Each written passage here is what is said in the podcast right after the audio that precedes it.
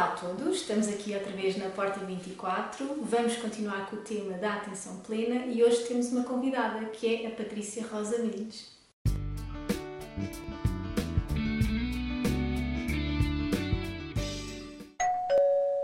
Bom dia, meu nome é Patrícia Rosa Mendes, eu sou terapeuta transpessoal, também sou instrutora de meditação e também tenho formação na área de mindfulness. Hoje em dia, eh, para além do acompanhamento que faço enquanto terapeuta, também trabalho na Escola de Desenvolvimento Transpessoal, em Lisboa, e, e, trabalho em formação, exatamente a dar formação nestas áreas de terapia, desenvolvimento pessoal, feminino e especificamente na área de meditação e de atenção plena, que nós na escola falamos muito de mindfulness. Patrícia, na tua opinião, o que é que tu achas que é a atenção plena? A atenção plena é uma coisa tão simples e ao mesmo tempo tão difícil de explicar. No fundo, é estar em atenção e sentir aquilo que está a passar, não só dentro de nós, como à nossa volta. E isto parece uma coisa extraordinariamente simples, mas de facto é muito mais complexa no dia a dia. Ou por outra, requer um certo treino, requer que nós consigamos estar com uma atenção virada para fora e ao mesmo tempo virada para dentro, para nós,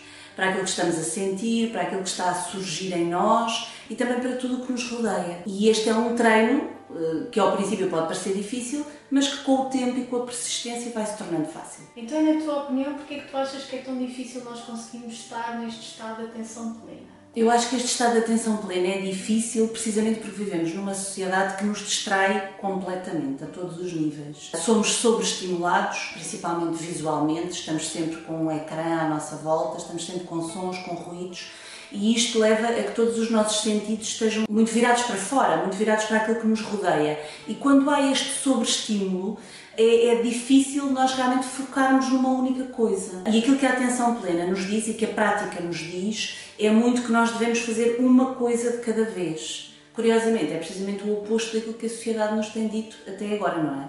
Éramos todos muito eficazes quando podíamos ser multitasking e fazer milhares de coisas ao mesmo tempo. Agora vemos que não é bem assim e que de facto isto acaba por não ser tão produtivo como julgamos. Isto também eh, foi uma das razões para que o Ocidente se tenha interessado bastante por esta história da atenção plena e do mindfulness, que não é mais do que a vivência que os orientais têm, a vivência normal e a vivência meditativa.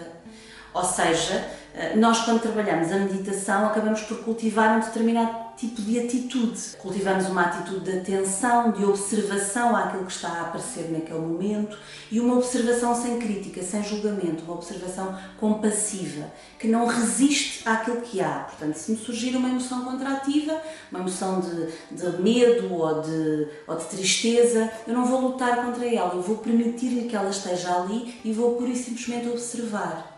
Esta atitude uh, que as filosofias orientais levaram sempre muito para o resto do nosso dia, do dia a dia, ou seja, não era só cultivada nos momentos de atenção de, formal, de meditação formal. Esta atitude foi aquilo que depois os ocidentais, através também da sua prática e, e muito especificamente de uma pessoa que foi o John Kabat-Zinn, foi aquele que mais divulgou e trouxe este, esta história do mindfulness e da atenção plena para o Ocidente, os ocidentais ficaram muito uh, enamorados desta ideia e começaram a perceber que ela tinha muitos benefícios e trouxeram-na para aqui e de certa forma começaram a cultivá-la. Agora, claro que na nossa vivência, na sociedade em que nós temos, da forma como ela está organizada, é de facto difícil nós conseguirmos eh, estar atentos a tudo o que se passa à nossa volta e também estar atentos a nós próprios. Até porque também não temos este treino eh, muitas vezes meditativo, não é? Não, não, não conseguimos eh, perceber muito bem o que, é que, o que é que nós temos que fazer forma é que eu posso estar atento? O que é que é isto de não ter julgamento? Então, mas eu tenho permissão de viver tudo internamente? Mas sempre me disseram que hum, era bom era não ter estas, estas emoções contrativas, era bom era não sentir o medo, era não sentir a angústia. Então, o que é que é para fazer agora?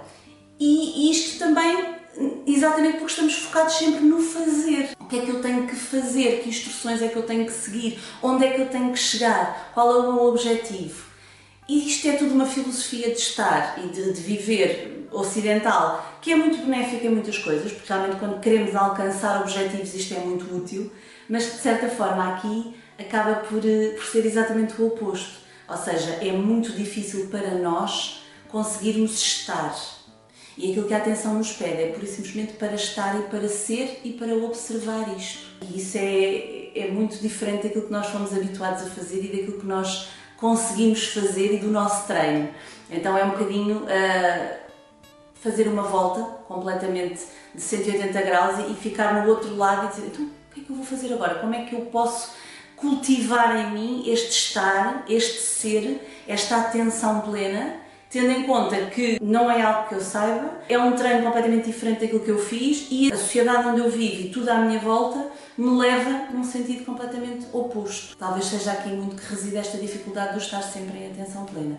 Que, aliás, estar sempre em atenção plena também não sei se será possível, mas pelo menos cultivar estes momentos de atenção plena no nosso dia a dia. E na tua opinião, qual é que é a grande vantagem de nós praticarmos esta atenção plena? Para mim, reside principalmente uh, no autoconhecimento que nos vai trazer. À medida que nós vamos cultivando esta atenção àquilo que acontece em mim e àquilo que acontece fora de mim, nós vamos nos dando conta da forma como vamos caminhando na vida, daquilo que é importante para nós, uh, daquilo que sentimos queremos alcançar e de alguma forma não alcançamos, de certa forma vamos descobrindo muito mais coisas acerca de nós. Por outro lado, também nos vamos tornando muito mais presentes na nossa vida. Nós hoje em dia temos a tendência a viver muito por cima da rama. Uh, vivemos tão, tão agitados, tão agitados, tão cheios de coisas ao mesmo tempo que nem sequer conseguimos, uh, como se costuma dizer, parar e cheirar as flores, não é? Nem sequer conseguimos perceber aquilo que nos rodeia que é tão bonito. Às vezes temos um dia de sol lindíssimo e não desfrutamos. Estamos a fazer uma caminhada por um sítio qualquer e nem percebemos as árvores magníficas que temos à nossa volta. Não temos tempo para dar atenção às pessoas que estão ao pé de nós e, de certa forma, não desfrutamos da vida. Nós vivemos acelerados, vivemos sempre com muitos objetivos, com muitas metas. Talvez sejamos a geração que mais cumpre coisas, não é? Temos mais facilidade de chegar a, a muitos sítios e a muitos lados e, e, temos objetivos que gerações para trás nem sequer uh, sonharam, mas de certa forma acabamos por passar por tudo sem realmente viver. Uh, e, e este cultivo da atenção plena, de estar nas coisas, de, de estar aqui de corpo e alma 100% presente, permite-nos viver realmente a vida. E isso permite-nos desfrutar muito das coisas boas, também nos permite uh, viver as coisas más às vezes e sentir bem essas dores. E isto é o lado que muitas vezes nós não gostamos. Não é agradável pensar que então, mas eu estou a fazer isto tudo e vou continuar a sentir sofrimento e dor na mesma. E sim, algumas vezes vamos. Mas por outro lado, esta prática da atenção plena também nos ajuda a olhar para as coisas de um ponto de vista um bocadinho diferente. Ou seja, já não estamos tão enredados nela, já não estamos tão identificados nela a partir do momento em que eu consigo olhar para mim e perceber que, se calhar para mim, há coisas que são importantes que eu não me tinha dado conta, eu vou passar a ter uma visão de quem eu sou e da minha vida num nível muito mais uh, integral, acima uh, da montanha russa habitual das emoções, não é? E então isto vai me permitir também desidentificar-me um bocadinho com algumas coisas. A grande vantagem da atenção plena para mim é de facto o autoconhecimento e a possibilidade de viver mesmo a vida, estar presente na vida, não passar por ela, não passar a correr por ela em direção a alguma coisa, a alguns, a algum objetivo. Viver a vida, viver cada dia, dedicar-me a estar aqui e agora, a sentir-me uh, viva. E isto, só por si, eu acho que que diz tudo. Patrícia, obrigada por ter estado aqui presente na Porta 24, por partilhares o teu conhecimento, a tua opinião e a tua sabedoria e gostava que deixasses uma mensagem lá para casa.